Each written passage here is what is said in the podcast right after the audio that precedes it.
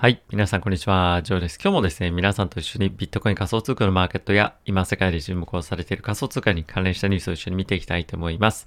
えー、早速、ビットコインのマーケット、冷やしのチャートから見ていきたいと思いますが、現在4万3000近辺ですね、推移をしております。えー、マーケット全般的に非常にいい、あの、ここ最近流れでは大きく上がってきてはいたんですけれども、えー、今日はですね、金利のマーケットが、ま、少し、あの、弱含んでいるというか、金利が上がってきているというところで、まあ、そのあたりを敏感に受け止めているのが、仮想通貨のマーケットかなと思っています。で、ここ最近ですね、株式マーケットと、えー、少し相関がちょっとあの、崩れてきたかなと思っているんですけれども、まあ今日この金利が上がっているタイミングでもですね、株式マーケットの方は、まあそんなに大きく影響を受けてないような状況に、えー、あるのかなと思ってます。で、この理由をですね、まあちょっと考えてみると、やはり、あの、仮想通貨のマーケットの方が、まあ金利上昇に対して、まあ非常に敏感であるというところは一つ大きくあると思うんですね。なので、え、金利のマーケットで非常に強く連動しているのが、え、仮想通貨のマーケットで、まあそれをですね、ちょっと追っかけるような形で、え、ここ最近は株式マーケットが、動いてると。まあちょっとやっぱり売られすぎてるというとかっていうところも、まあ一番あったと思うんですね。で、そういったところもあって、え、株式マーケットの方は少し、あの、遅れた動きみたいな感じになってるんじゃないかなと。で、えー、仮想通貨のマーケットの方がやっぱ金利のそういった、えー、長期的な利上げだったりとか物価上昇を、まあ、強くやっぱりもより敏感なアセットでもあるので、えー、織り込んでいたというところで、えやっぱり仮想通貨のマーケットの方が、まあ、少し先行指標に、えなっていたりもするんじゃないかなと思うので、えこのあたりはですね、仮想通貨プラス、まあ、株の取引やってる方は、まあ、仮想通貨の動きをベースに、え考えてみても面白いんじゃないかなと思っています。はい。まあ、あの、引き続きですね、えー、ビットコインに関しては4万ドルというところをサポートして、引き続きビットコインの方はですね、4万ドルというところが、まあ、一つの、えキーのレベルになるのかなと思っていて、まあ、いろんなアナリストの方だったりとか、記事を書いてる方もやっぱり4万ドルの意識っていうのが非常に、えー、強いなというのが、まあ、印象としては僕は、え、持っています。で、イーサなんですけれども、まあ、よりちょっとテクニカルな、あの、今、局面に来ているかなと思っていて、まあ、ちょうどですね、このダウントレンドのラインを一旦上抜けして、またこのサポートになるかどうかっていうところを今トライするような状況になっていますと。なんでまあこのあたりをしっかりとサポートできるようであれば、えもう一段上昇と、まあ、いう感じにもなってきやすいような展開には、えなるんじゃないかなと思うんですが、今日確か、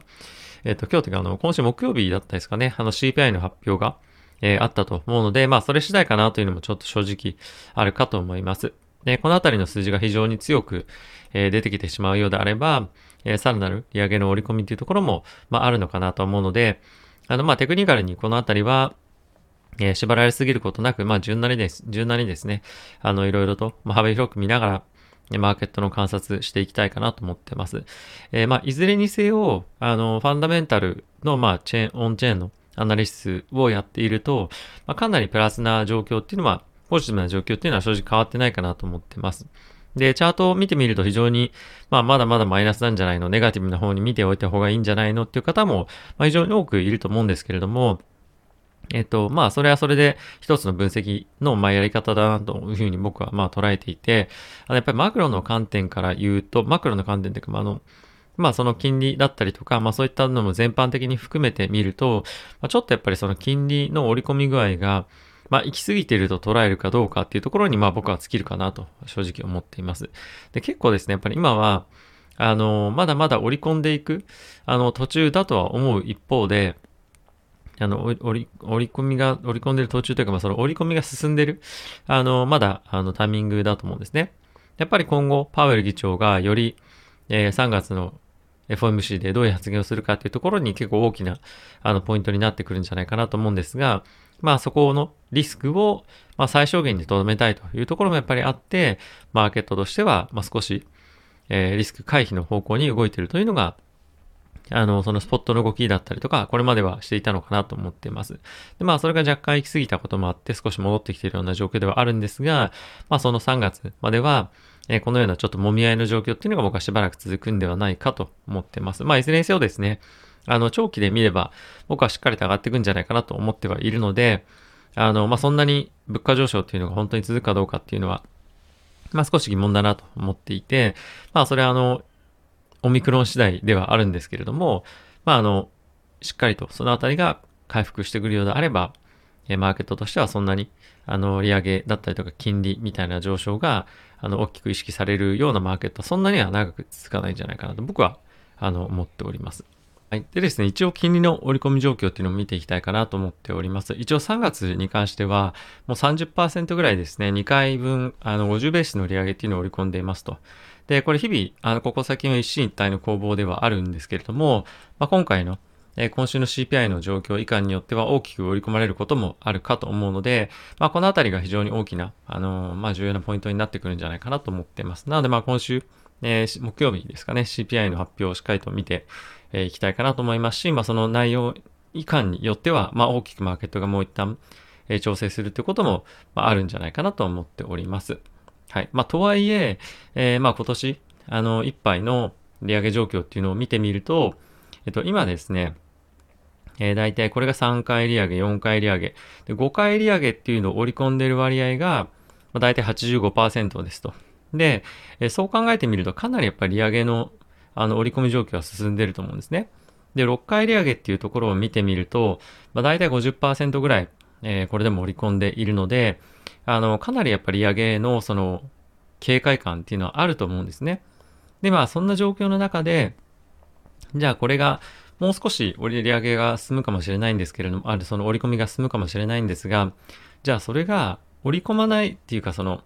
利上げないよねっていう方向にもし、もし動いてくるようであれば、まあ、結構な巻き戻しっていうのが、えー、マーケットでは起こると思うんですね。仮想通貨でもこれ株式上でも同様なんですけれども、えー、思ったように利上げが進まないじゃないっていうような、方向になってくると、まあ、一気に大きくバウンスしてくると思うので、僕はですね、どちらかというと、えそちらの方のリスクの方が高いんじゃないかなと。まあ、リスクっていうのは、まあ、今、あの、ダウンサイドを見ておくよりも、アップサイドを見ておく、そちらの方の可能性の方が、まあ、高いんじゃないかなと。まあ、あの、リスクリターンの観点から言うと、まあ、そっちを見ておいた方が僕はいいんじゃないかなと思ってます。なのでもちろん今からヘッジを入れておくとかっていうのはいいとは、え、思うんですけれども、え、今から例えば30%、50%トーンと落ちるっていうよりも、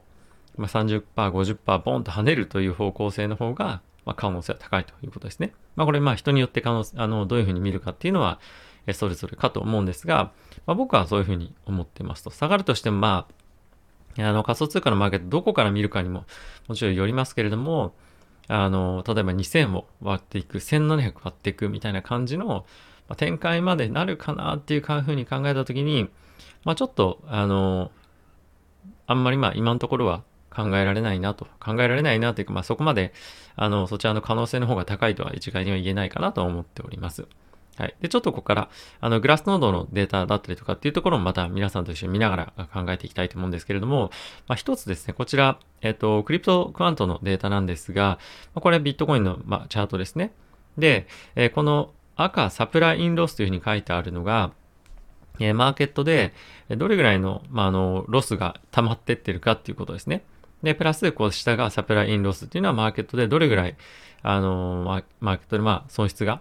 マーケットにあるか、あまあ、プロフィット、プロフィットが、あ、るかっていうところに、なってきているんですけれども、まあ、かなりマーケットとしてはやっぱり含み損がどんどんどんどん膨れ上がってきてるっていうのが、まあ、一つ、あの、あると思うんですね。で、これがある程度、あの、まあ、行き過ぎたところにそれぞれ、えー、結構来ているっていうのは一つ転換点なんじゃないかというふうに、えー、まあ、見てる人も一部いますと。で、これはまあ別の見方のチャートを以前もご紹介したことがあるんですけれども、まあ、結構こういうのっていうのは行き過ぎた、その、エキストリームフィアな状況をまあ表していると思うので、まあ、ここからまあ少なからず短期的な反転っていうのが今まさに起こっている状況なんではないかと思っています。で、まあそんな中、ここからじゃあさらにダウンサイドに行く可能性がないのかっていうと、そういうわけではないとは思うんですけれども、まあ、その一方で、やっぱりその総悲観なような状況っていうのが、まあ一旦ここで来てるっていうのは、まあポイントだと思うんですね。で、ここからもう一旦大きくドーンと下げていくことによって、まあ最終的に、あの、セリングクライマックスみたいに、まあ、感じになるかどうかっていうところかと思うんですが、まあ、それぐらいのところまで今来てると。もうセリングクライマックスの、迎えたか、もしくは、まあ、迎えそうかどうかぐらいのところまで来てると思うので、まあ、ある程度、あの、資金がある方については、まあ、買い場を探っていく、もしくは今からちょこちょこ買っていくっていうところが、まあ、一つ、え、長期的に見て悪くないエントリーのポイントにはなっているんじゃないかなと思ってます。であとはですね、僕常にオプション市場結構小先見てるんですけれども、え、3月25日エクスパイアリーのビットコインのオプションですね。で、3月25日っていうのは、え次の FOMC を加味しているというところで僕は注目をしてるんですが、え結構ですね、この、えっ、ー、と、4万ドル割れたところぐらいのオプションが1週間ぐらい前まではですね、プットオプションがかなり優勢に多く出ていたんですが、本当この1日2日でですね、このコールオプションのバーが、これ取引量のこのバーチャートなんですけれども、ドーンと増えてきていると。で、これっていうのはやっぱり、ある程度やっぱりダウンサイドの、えー、ボリュームっていうところが、あの、まあ、ボリュームというかその見方っていうのがやっぱり弱まってきてるっていうのがここにあると思うんですね。で、えー、オプション市場の参加者っていうのはほとんど、え、プロ、機関投資家がメインですので、まあ、一応彼らがどっちの方向を見てるかっていうのはこのあたりを、え、注意して見てみると、え、分かってくると、分かるんじゃないかなと僕は思ってます。で、続いてイーサなんですけれども、こちらの方がどちらかというと、まあ、少し弱気に見えるかなと、え思っていますが、じゃあどちらのビットコインとイーサの方、どちらの方を、ま優先的に見るかということを考えてみると、まあ、やはりですね、マーケットが大きいえビットコインの方を、えー、しっかりとあのメインの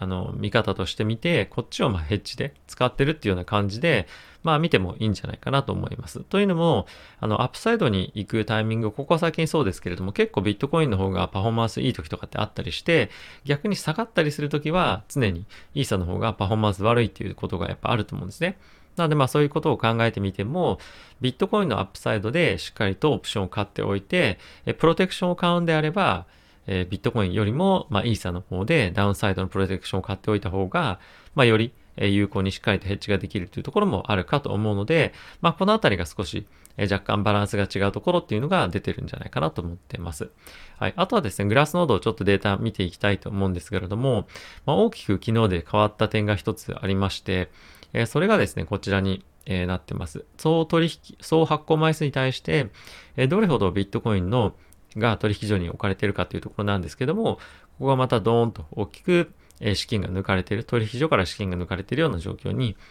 なっています。まあこれが続くかどうかというところの方が重要なんですけれども、やはりマーケットとしては、この取引所からですね、資金をどんどんどんどん抜いていくっていう動きが、かなり活発になってきているというのはこういったところからもわかるので、まあ、やはり長期にビットコインを買ってる人たちとか、まああとはまあ、非常に強気な人たちが多く増えてきてるっていうのが、こういったところに現れてるんじゃないかなと思うので、まあ、これ非常にいい、えー、サインなんじゃないかなと思っております。はい。あとはですね、こちら先物の縦玉なんですが、ビットコインどんどんどんどん結構しっかりと、えー、積み上がっているような状況に、えー、なっていますと。で、プラスこちら、あの、ショートカバーですね。あの、ショートしてた人たちが、まあ、どんどんどんどんポジションを引き上げてるっていうような状況が、まあ、ここ数日、1週間ぐらいですかね、えー、続いている。プラス、えー、縦玉がどんどん積み上がってるっていうことは、まあ、しっかりとビットコインのロングが、えー、積み上がってきてるっていうところだと思いますし、まあ、逆の方向性のそのロングの、えー、ポジション損切りですね、に関してはほとんど起こってないというような状況が今まさに起こっている。で、プラス、あの、レバレッジレシオに関しても、まあ、少しやっぱ低下しているというところを見てみると、まあ、今マーケットとしては徐々に健康的なえー、ポジション環境になってきてるんじゃないかなと、えー、僕は思っております。はい。まあ、これ結構、あの、いい方向に動いてるんじゃないかなと思いますし、まあ、あとは3ヶ月先も、先物と現物の、まあ、その値幅っていうのもどんどんどんどん縮小していってるということで、まあ、非常にコンサバめなマーケットが、まあ、今、